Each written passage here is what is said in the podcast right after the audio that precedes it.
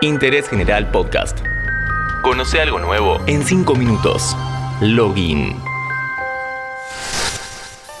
Hola, ¿cómo estás? Soy Leán Jiménez y en esta oportunidad vamos a indagar sobre una tecnología que hace unos años comenzó a ganar terreno.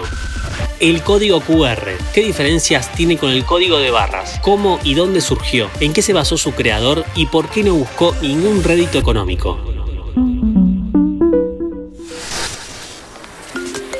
La necesidad de simplificar la actividad comercial fue uno de los motivos por los que nace el código de barras.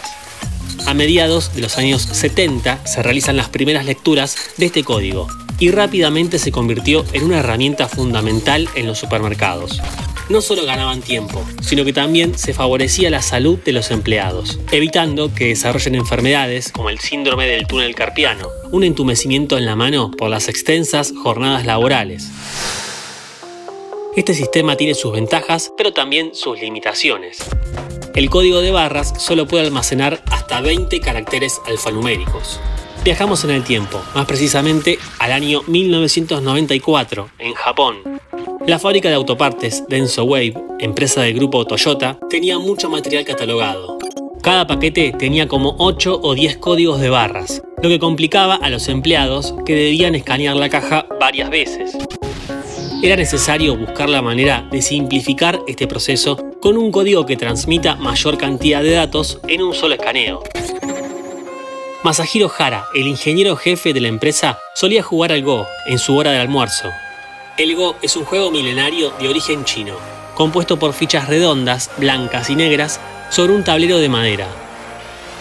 En uno de esos recreos miró detenidamente el diseño del juego y tuvo una revelación la disposición de esas fichas puede codificar información en dos dimensiones, a lo ancho y de arriba hacia abajo, mientras que el código de barras solo maneja una dimensión ya que la luz del escáner rebota sobre lo blanco y devuelve al lector el valor necesario, haciendo una lectura de esas barras en un solo sentido.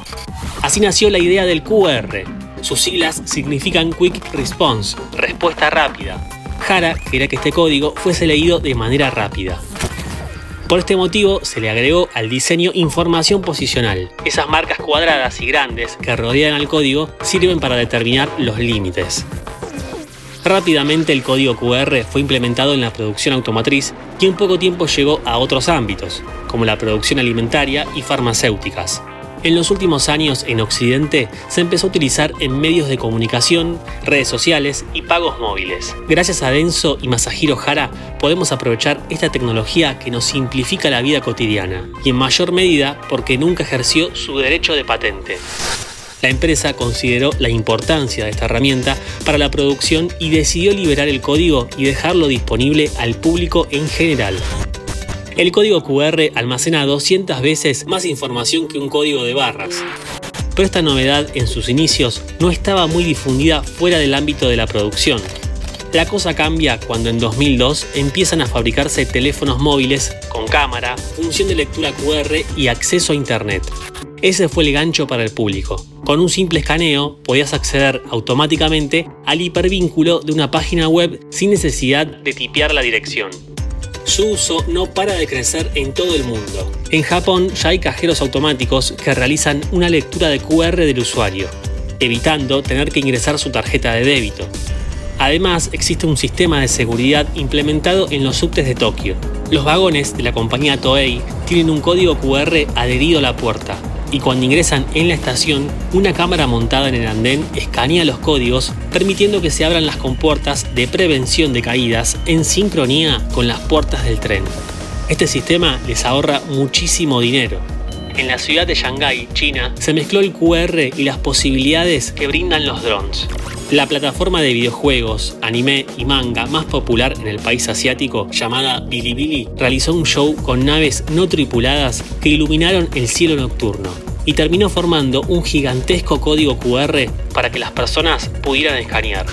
Las posibilidades del QR son infinitas, una tecnología que tiene mucho futuro y que su creador decidió liberar en beneficio de todos.